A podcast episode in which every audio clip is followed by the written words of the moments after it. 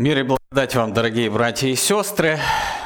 Рад приветствовать вас в это прекрасное дождливое утро или день, или вечер. Совершенно непонятно, когда идет целый день дождь, какое время сейчас. Но время проповеди, поэтому настраивайтесь на размышления. И сразу хочу вам сообщить, для кого-то, может быть, это будет а, прискорбная новость, для кого-то может быть радостная. Но я в церкви «Открытая дверь» сегодня проповедую последний раз, чтобы вы ясно это понимали. А, сегодня проповедую этой весной последний раз, и следующий раз только летом буду проповедовать. А, я просто хотел дать вам иллюстрацию и пример того, как наш когнитивный алгоритм, он сразу выставляет какие-то границы, не понимая всей картины целиком. И поэтому мы с вами сегодня будем продолжать размышления, чтобы э, понимать всю картину целиком, а картина посвящена э, продолжению той проповеди, которую я начал в прошлый раз, о преодолении сомнений. Зачем нам нужно преодолевать сомнения? Для того, чтобы укрепляться в вере. А, как вы помните, без веры угодить Богу невозможно. И, э, в принципе, вся наша жизнь, она связана с верой, и мы называемся верующими людьми, и мы живем по вере, и совершаем дела веры. И все, что не по вере, вы прекрасно это знаете, называется грехом. Все, что не по вере, грех. Поэтому э, давайте будем сегодня выстраивать всю картину и понимать всю полноту, насколько это возможно сегодня в рамках нашей воскресной проповеди. Итак, динамика, в которой мы находимся, динамика нашей духовной жизни, она очень простая. Простая почему? Потому что в ней есть несколько ключевых компонентов, которые связаны а, со следующими вещами. Во-первых, и во-вторых, и в-третьих, мы сразу это, это связано с нашим мотивом, нашим действиям и с целью, которую мы преследуем или которую мы увидели. Мы чем-то мотивированы, мы совершаем какие-то поступки, совершаем какие-то действия и достигаем какой-то цели.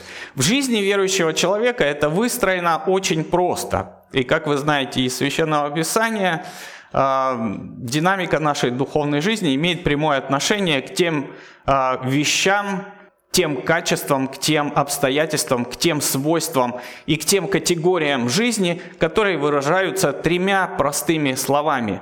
А теперь пребывают сии три. Вера, надежда, любовь.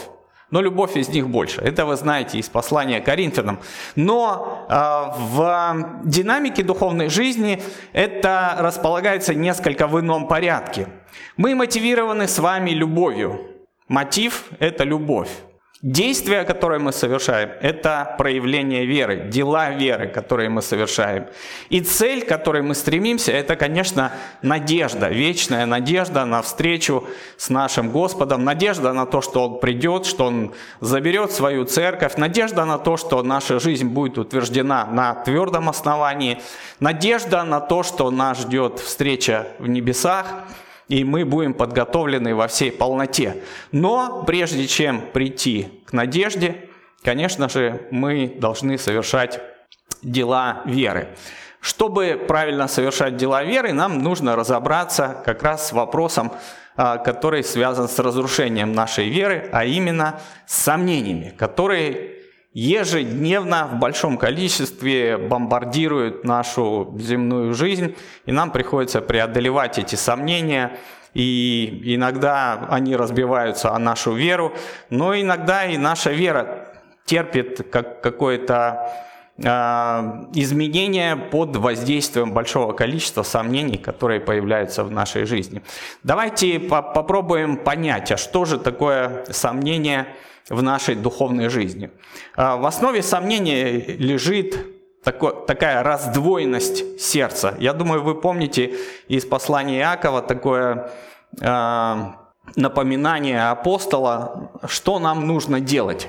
Приблизьтесь к Богу, и тогда дьявол убежит от вас. Но там э, не стоит точка, там есть продолжение. Он говорит, очистите руки грешники, исправьте сердца двоедушные.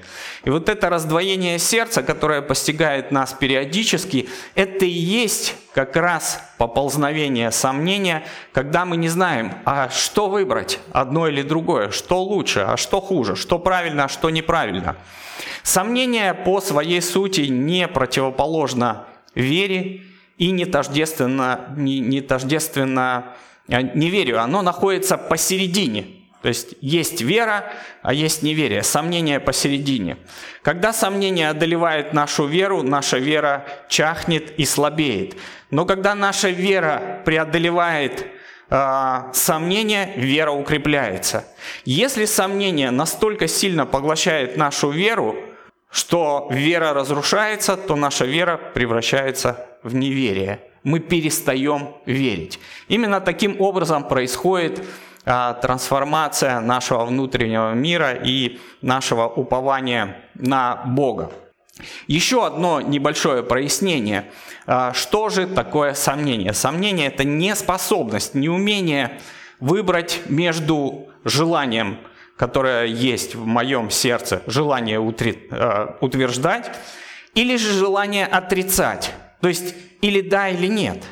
И я не знаю, я как э, богатырь, который, перед которым стоит камень, и на нем написано «направо пойдешь», и уйдешь, налево пойдешь и не дойдешь, и прямо пойдешь, и будет тебе тоже не очень хорошо.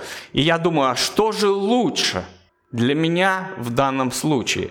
И здесь нам э, нужна будет помощь священного писания, чтобы иметь твердое основание и не опираться просто на свои какие-то чувствования или на свои или на обстоятельства жизни, или на мнение каких-то людей, а мы должны опираться на священное писание, которое проясняет, как же нам двигаться э, в этой земной жизни. Перед вами сейчас на экране, э, как, как вам кажется, наверное, такой холмик – поросший лесом, зеленью какой-то. Но на самом деле много веков назад это была мощная крепость, цитадель, а, которая находится в городе Сардис. А, к сожалению, а, раскопки, которые ведут археологи сегодня, они э, не дают нам увидеть картину того величественного Акрополя, который находился вот в этом месте. И сейчас под э, большим слоем земли, порядка 10-15 метров, э, на площади, наверное, километр на два с половиной, э, находятся разные-разные строения, которые могли бы нам показать величие этого города. И город очень интересный по своему природе, потому что э, там происходили удивительные события. И события связаны как раз вот с этой крепостью, остатки которой вы можете видеть на этой картинке. А, вы, наверное, читали книгу Откровения и знаете, что ангелу Сардийской церкви Господь тоже обращался. И его обращение связано как раз вот, наверное, с этим местом – Почему с этим местом? Потому что э, эта крепость, которая находилась на этой горе, считалась неприступной. Ее не могли взять, потому что такие э, обрывистые э, были у нее очертания, и враг не мог просто подобраться. Нижний город, конечно, брали много раз. И один из случаев, когда все-таки эту крепость взяли, э, это было в 547 году до нашей эры, когда ее захватили э, персы. И было это совершенно удивительным образом. Всего в истории два раза захватывали эту крепость, и причина захвата была связана с тем, что на э, вот этих сооружениях э, охранных не находилось ни одного солдата. Просто крепость была брошена, потому что люди считали, что да, она и так неприступна, сюда невозможно забраться. Но э, Геродот описывает эту историю, как взяли крепость э, города Сардис, интересным таким случаем. Воинов упал шлем с крепости. И персы, которые обложили этот город, они стояли и наблюдали за тем, и, один из персидских воинов увидел, как Э, этот охранник просто по стене в каком-то месте легко спустился, поднял свой э, шлем и вернулся обратно на стену. И э, они, увидев этот ход, они поднялись и захватили крепость города Сардис. Я это все рассказываю. Рассказываю к тому, чтобы понять одну простую вещь, которая обращена к нам в Священном Писании. Место Священного Писания – это обращение к ангелу Сардийской церкви, и Господь говорит следующие слова. «Так говорит имеющий семь духов Божьих и семь звезд, знаю твои дела». Помните? Мотив, действие, цель. «Знаю твои дела». Ты носишь имя, будто ты жив, но ты мертв. Все наши дела известны Богу – мы можем создавать какой угодно имидж, мы можем как угодно э, преподносить себя, но что происходит там внутри? И вот здесь происходит вот эта вот раздвоенность, непонятная э, картина, вроде внешне живой, а внутри оказывается мертвый. И так Бог видит ангела, э, через ангела к которому обращается, видит эту картину. И он дает рекомендацию. И он говорит, бодрствуй и утверждай прочее близкое к смерти, ибо я не нахожу, чтобы дела твои были совершенны пред Богом моим. Бодрствуй и утверждай прочее близкое к смерти. Но если я мертв, как я могу кого-то еще утвердить? Очень странное такое заявление. Но на самом деле, когда мы создаем внешний имидж э, счастливых, успешных, продвинутых, интересных, таких э, творческих людей, а на самом деле переживаем внутри совершенно иное, Бог дает нам такой рецепт очень простой. Найдите вокруг себя людей, которые нуждаются в вашей поддержке, и их состояние намного хуже, чем ваше. На самом деле мы даем оценку э, себе через призму какого-то сравнения.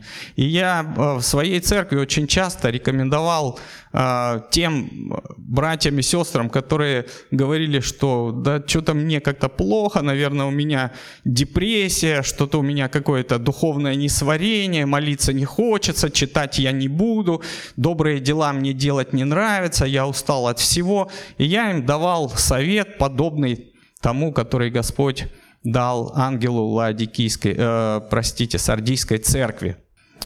Сходите в детский онкологический центр. Просто сходите и послужите там хотя бы один часок. И когда вы увидите детей, маленьких детей, которые уже от этой химии, они все лысые, бледные, ходят э, с этими штативами, с Э, разными лекарствами, за собой их таскают, и сегодня он есть, а завтра его нет, вы знаете, депрессию как рукой снимает. И если вы хотите увидеть свое восстановление, то вам нужно бодрствовать и утверждать прочее, близкое к смерти. Найдите людей, которым нужно помочь. Найдите людей, в которых нужно вдохнуть жизнь. Достаточно того, что вы имеете имидж живого человека. Бог хочет воскресить и их, и вас к новой жизни. А, я хочу вам напомнить ту схему, которую мы рассматривали на прошлом служении. Эта схема связана с вот такой динамикой или картинкой погружение нас в разные состояния нашей жизни. И вот когда мы испытываем состояние стабильности, то нам кажется, наша вера крепка, у нас все получается, жизнь прекрасна и все хорошо. Но когда наступает кризис и стресс, вот именно в этот момент мы испытываем наибольшее напряжение и испытываем э, воздействие сомнений на нашу веру. Когда мы находимся в кризисе, наша вера подвергается испытанию. Наша вера сжимается как пружина, и нам нужно увидеть, а ради чего дальше а, мне нужно двигаться и продолжать движение за Богом ради жизни и жизни с избытком. И мы а, с вами вспоминали, что именно для этого Христос и пришел на эту землю, чтобы дать нам жизнь и жизнь с избытком. Как же двигаться во время сложных обстоятельств в жизни? Как же двигаться а, в восходящей части нашей жизни? Двигаться вверх, двигаться а, вперед, не застывать, как мы увидели э, в начале нашего служения, как застыли апостолы, глядя на небо, и это было такое залипание или подвисание, я не знаю, как угодно назовите, они стоят и смотрят в небо и чего-то ждут. А что ждать? Наступило время действовать, наступило время двигаться. И нам хочется вот в таком состоянии стабильности, благолепия, прекрасного такого мироощущения расслабиться, залезть а, ко Христу за пазуху, там побыть. И даже мы поем подобные песни, и на твоей груди усну. И спать не надо, надо бодрствовать. И Бог призывает нас именно к этому. Итак, что же нам делать? Как нам двигаться от неверия, преодолевая сомнения, к вере? И пример, который мы с вами сегодня рассмотрим, это пример уже новозаветний, пример одного удивительного человека. Мне очень он нравится, и я хочу вам его сейчас показать. Как вы думаете, кто это такой? Те, кто маломальски читают по-гречески, могут разобрать, что справа написано Фома. Это святой Фома, апостол Фома. В простонародье его называют Фома, как вы знаете, неверующий. А, мне нравится это словосочетание тем, что оно на самом деле а, вводит нас в заблуждение, в некий тупик. Как бы мы говорим, апостол неверующий. Но это все равно, что сказать, приходи к нам в церковь, у нас пастор классный, но он неверующий. Мы его очень любим. И это очень странное такое выражение. Фома неверующий, вроде апостол, вроде ученик, вроде следует за Иисусом, но он неверующий. Почему? Потому что в определенный момент Иисус его назвал верующим. Это нам говорит, что значит когда-то он был неверующим. Каждый из нас был когда-то неверующим и остается быть неверующим каждый день нашей земной жизни. Относительно разных моментов. И именно над этим Бог работает и с нами. И глядя на историю апостола Фомы, я хотел бы вместе с вами увидеть этот процесс его трансформации и преодоления сомнений, которые могли быть в его сердце. Как же он преодолевал, как он двигался понимая ситуацию, оценивая ее по-своему. И это очень интересный процесс. Всего три места в Евангелии от Иоанна, они повествуют о том, а, когда появляется апостол Фома, и он что-то говорит. И только по этим коротким репликам мы можем увидеть некую динамику вот этой духовной жизни, этих процессов. Что же происходило у него в сердце, что, что же происходило у него внутри. Предположить э, с достаточно большой долей вероятности, потому что сами эпизоды и сама история, они раскрывают картинку, и э, полнота этой картины дает нам возможность вот такой оценки. Итак, Фома неверующий или по-другому близнец. Некоторые считали его просто э, двойником, копией Иисуса Христа. Некоторые э, ученые говорят о том, что у него у самого был какой-то э, близнец, как какой-то брат. И они похожи были, как две капли воды. Непонятно. Ну, на небесах узнаем, но, по крайней мере, о его жизни, мы делаем э, такое заключение из всего трех мест священного писания. И первое место э, написано в Евангелии от Иоанна в 11 главе, и мы с вами его прочитаем. Это история, когда э, умер Лазарь, и это было в Иудее, только-только апостолы вместе с Иисусом Христом вернулись из Иудеи, и там а, они были прям на грани смерти, на грани побиения камнями, потому что а, Христос своей проповедью и своим учением, конечно же, он возмущал иудейскую среду, и была очень такая агрессивная реакция. И вот он снова говорит ученикам следующую фразу – а, пойдем опять в Иудею. И ученики отвечают ему и говорят, «А, Рави, давно ли иудеи искали побить тебя камнями, и ты опять идешь туда? Очень актуальный вопрос.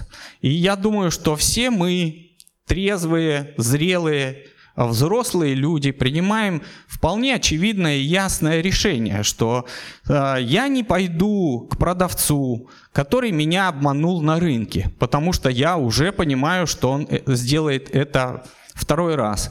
Я не пойду по той улице, где на меня а, четыре года назад напали какие-то головорезы, отобрали сумку и дали по голове. Мы просто делаем для себя какие-то выводы, и мы рационально выбираем путь наименьшего сопротивления. И здесь ученики говорят, подожди, мы же были недавно в Иудее, и там была угроза смерти. Но Иисус настаивает на том, что ему нужно посетить Лазаря и Марфу и Марию, которых он любил. Это его друзья, ближайшее окружение, и он побуждает учеников идти вместе с ним.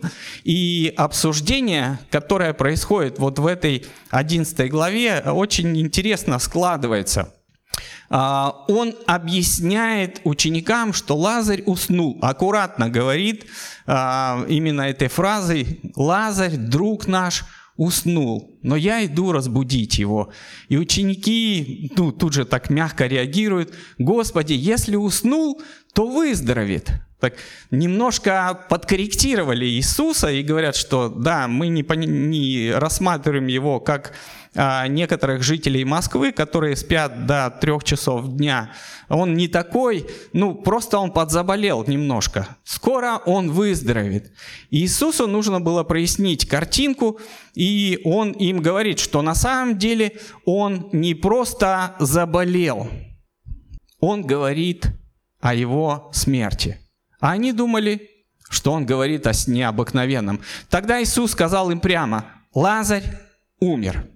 И вот эта фраза, которая ставит все на свои места. А, мы пытаемся немножко смягчить картину жизни и думаем, ну ничего, если сосед мой груб, то я все равно буду продолжать с ним здороваться. Может быть, моя, моя доброта и мое правильное отношение как-то его смягчат. Наверное, я буду продолжать а, пыхтеть и мыть посуду, и мои дети увидят, что это труд, и тоже мне помогут. Ну, я не знаю, разные могут быть обстоятельства жизни, и мы пытаемся все время смягчить картинку. Но здесь уже дальше идти некуда. Иисус говорит, Лазарь умер, и я иду его разбудить. Как можно отреагировать на эти обстоятельства жизни? Иисус идет туда, где его явно побьют камнями. Все те, которые пойдут с ним, явно попадут под раздачу. Никто не хочет быть убитым. Никто не хочет пережить участь Лазаря. Никто не хочет остаться на поле битвы. Но Иисус настойчиво говорит, я иду к Лазарю. И вот здесь появляется эта фраза, которую произносит апостол Фома. Он говорит очень просто. Иисус продолжает, «И радуюсь за вас, что меня не было там, дабы вы уверовали, дабы вы уверовали. То есть сейчас они не верят, апостолы все неверующие, но Фома почему-то крайний. Но пойдем к нему. Тогда Фома, иначе называемый близнец, сказал ученикам, пойдем и мы умрем с ним. Здесь написано с маленькой буквы, это вводит нас в некое заблуждение, и некоторые толкователи говорят о том, что, ну, как бы Фома говорит, пойдем, и мы умрем с Лазарем. Ну, Лазарь умер, и, а нам что делать? И мы с ним умрем. Но на самом деле это очень серьезное, глубокое, духовное решение, которое а, находится на грани жизни и смерти. Фома делает ясный вывод и принимает решение – Вывод о чем? О том, что ситуация очень опасна для него и для его друзей, и это граничит со смертью, и, возможно, их там убьют, но он соглашается продолжать идти вместе с Иисусом. И если Иисуса побьют камнями иудеи, он готов умереть с ним. Поэтому он заявляет и бросает в воздух эту фразу и говорит, пойдем, и мы умрем с ним я не разделяю свою э, жизнь с другими людьми так, как разделил ее Фома с Иисусом. И это очень серьезное решение, которое очень часто нас ставит в тупик. Готов ли я идти дальше? Готов ли я идти к апогею своей жизни, который может быть не просто благословением э, Авраама, когда я умираю насыщенной днями, а это жизнь, связанная с мученической гибелью. Я думаю, что многие первомученики и многие ученики Иисуса Христа первых и последующих веков, они показали именно это решение, которое принял Фома неверующий. Как можно быть неверующим и принимать такое решение? Мне кажется, это вещи несовместимые. Очень серьезное доверие и личная связь с Иисусом Христом дали возможность решить этот вопрос, идти в Иудею или остаться. И когда они пошли в Иудею, вы помните, все стали свидетелями воскресения и свидетелями торжества жизни над смертью. Это серьезный выбор вместе со Христом пройти этот путь. Второй эпизод, в котором появляется апостол Фома, это эпизод э, и стих, который мы сейчас прочитаем, его знают практически все христиане, но этот стих связан с ответом на вопрос, который задал апостол Фома. И когда Иисус говорит о том, что в доме Отца моего обителей много, я иду приготовить для вас место, а если бы не так, то я бы все решил, все устроил, я обеспечу ваше настоящее и будущее. И дальше он говорит, а куда я иду, вы знаете, и путь знаете. И вот в этот момент Фома, мне кажется, за всех апостолов вставляет свои 5 копеек, которые э, я в прошлом году э, очень явно ощутил, когда учился в Богословском библейском институте святого апостола Андрея вместе с большой группой православных христиан. И э, преподаватель был из Германии, человек, который пришел на преподавание Нового Завета, ни с конспектом, ни с ноутбуком. Он пришел просто с Новым Заветом на греческом языке. Все. И когда он что-то говорил, я просто сидел и думал, ну как бы я неплохо ориентируюсь вообще в Новом Завете и понимаю там, э, как, как были написаны Евангелия, какие там взаимоотношения э, Марк, Матфей, и, Иоанн, синаптические Евангелия. В общем, ну как бы картинку представляю, но когда говорил этот человек, он говорил примерно так, э, идея Евангелия Q появилась после того, когда мы видим в тексте Евангелия от Матфея в главе такой-то, стихе, стихе таком-то, параллель с Евангелием от Марка, где мы читаем на греческом тук-тук-тук какие-то слова. Я сижу, думаю, вообще, что он говорит? И вот в этот момент была одна сестра, которая решала все мои проблемы. Я стеснялся задать вопрос и сказать, а к чему вообще Евангелие Q? Что это вообще такое? Зачем оно мне надо? У меня есть Евангелие от, от Марка, от Матфея, от Луки, от Иоанна. Тут еще какая-то идея, какая-то концепция новая, там что-то появляется. И вот в этот момент появлялась эта сестра, она тянула руку и говорила, а что такое Евангелие Q? И я такой, фух, слава богу, мне не пришлось выглядеть идиотом на, на фоне всех, кто там сидит. Никто не повернулся. Я сидел в конце зала, Никто бы не повернулся ко мне и не сказал, о, епископ, а такой тупой, даже не знает, что такое Евангелие Q. Вот. А она брала на себя этот огонь и задавала все вопросы, которые были у меня. И я просто благодарил а, Бога за эту сестру, которая не стеснялась. И я думаю, вот Фома здесь поступил абсолютно идентично. Потому что Иисус говорит, а куда я иду, вы знаете, и путь знаете. И все так друг на друга. Ты знаешь? Куда? Кто? Все так, ну как бы, ну да, что, конечно, что, мы все знаем, мы же апостолы. И тут Фома такой, как бы, Господи, не знаем, куда идешь. И как можем знать путь? И все такие, слава Богу, среди нас Фома. Пусть он выглядит один идиотом, а мы красавчики все. Мы-то все знаем, а он один, до него не доходит. Что он такой тупой среди нас?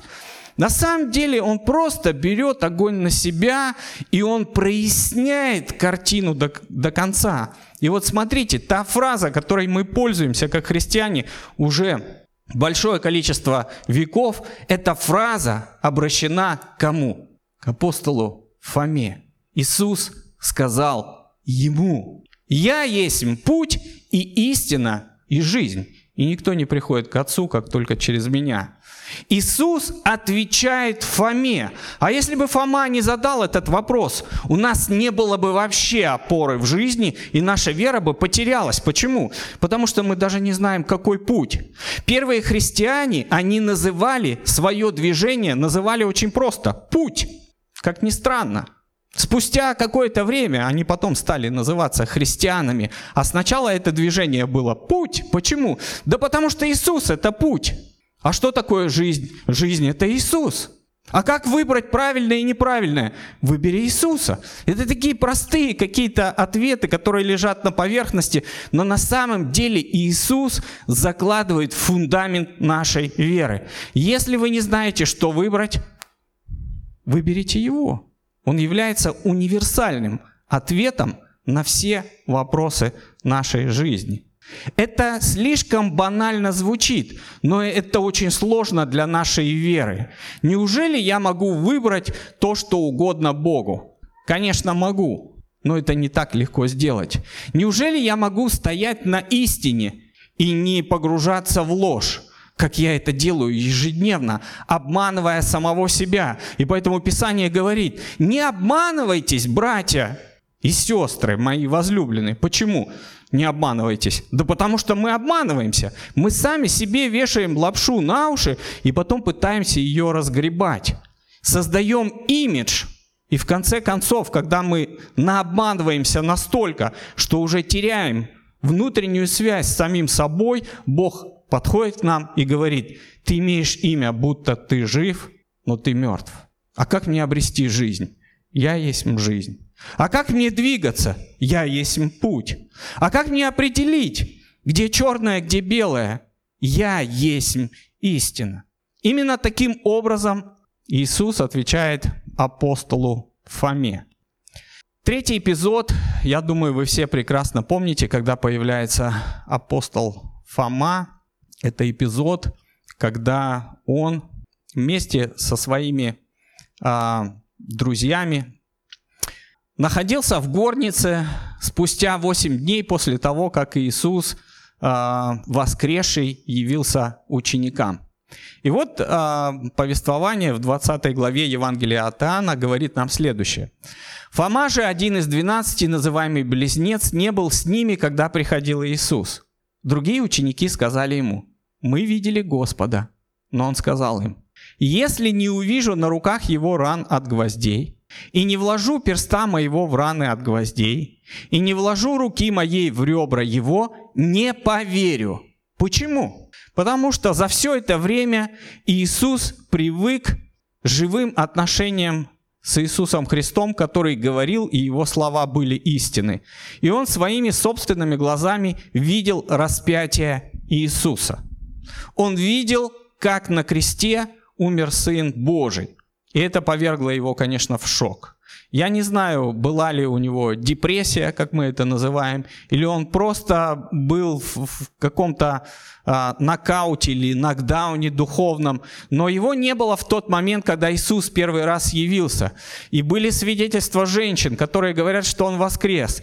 И были свидетельства тех, которые видели его, и вот ему друзья, все те, которые ходили вместе с ним, они ему говорят, мы видели Господа. И он говорит, не-не, нет, ребята, я верю своим собственным глазам. Я верю своим собственным тактильным ощущениям. Я верю себе. Я хочу оценить, а что же на самом деле произошло.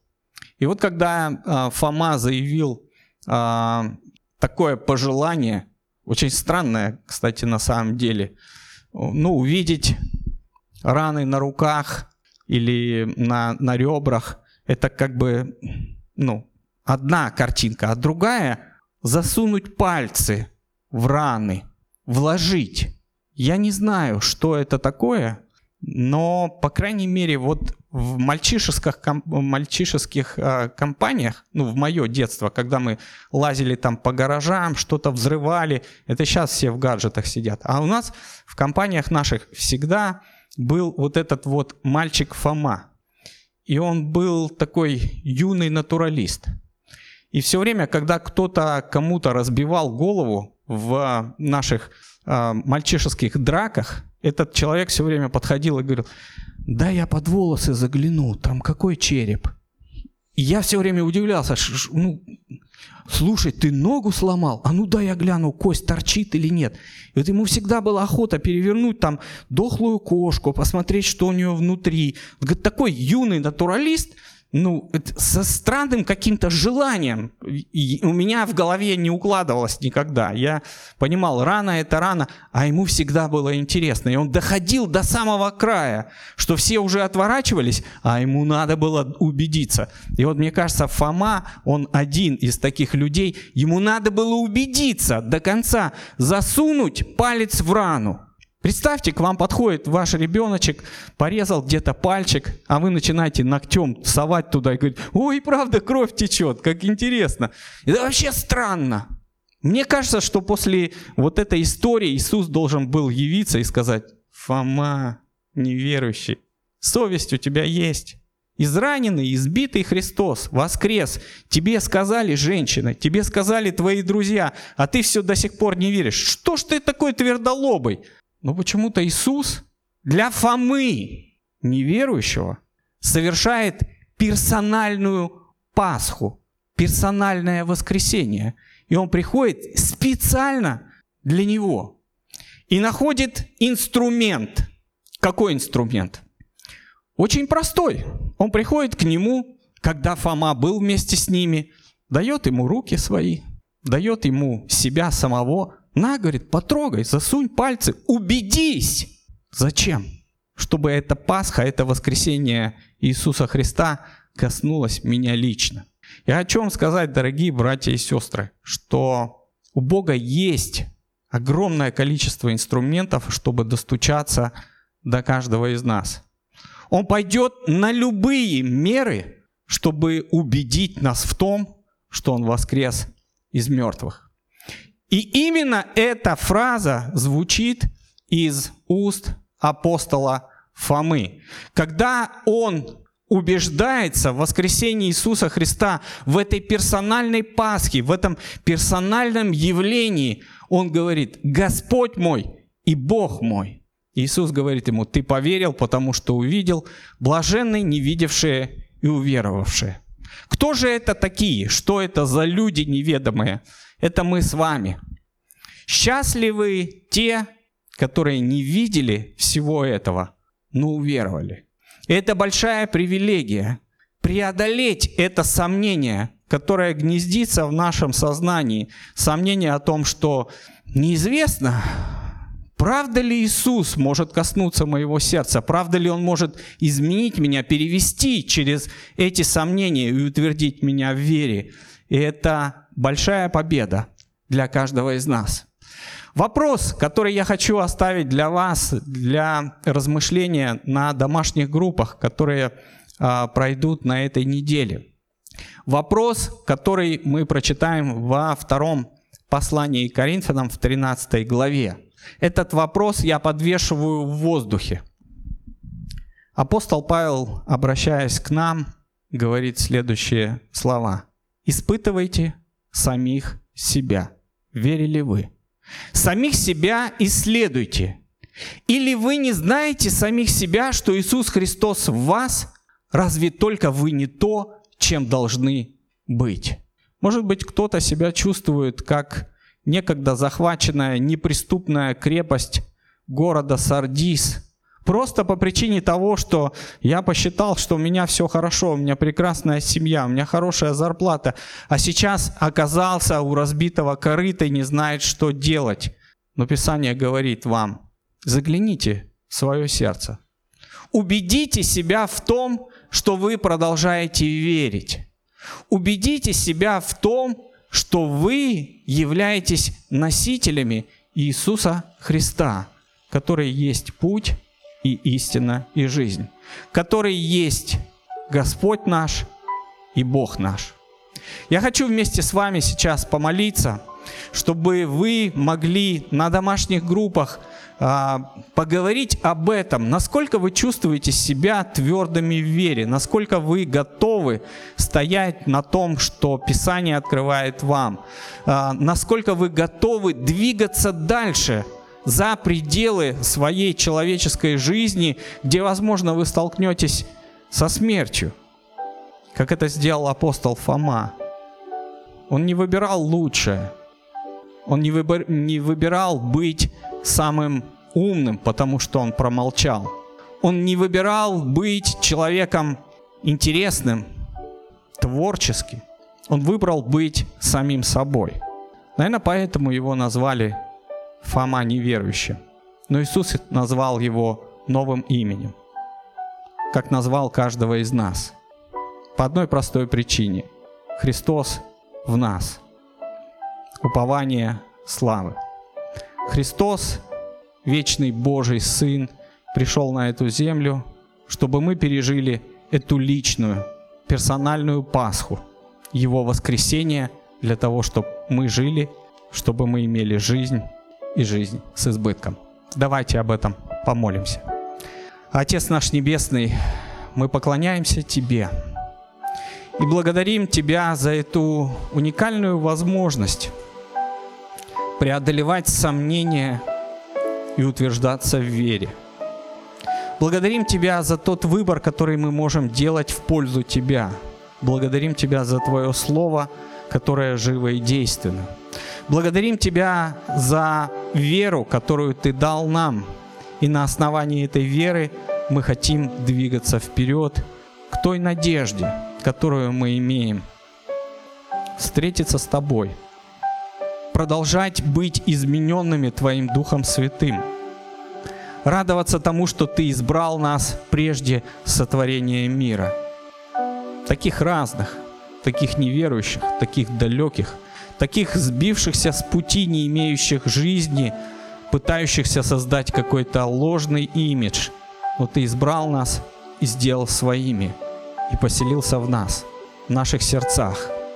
Мы хотим, Господь, снова и снова просить Тебя о вере, просить Тебя об утверждении каждого из нас в вере, чтобы мы двигались вперед и прославляли Тебя, нашего Господа и Спасителя, Иисуса Христа, который жив во веки веков, который явился и который даровал нам вечное Евангелие, которым мы спасаемся по сей день. Слава Тебе и хвала! наш Бог, Отец, Сын и Святой Дух.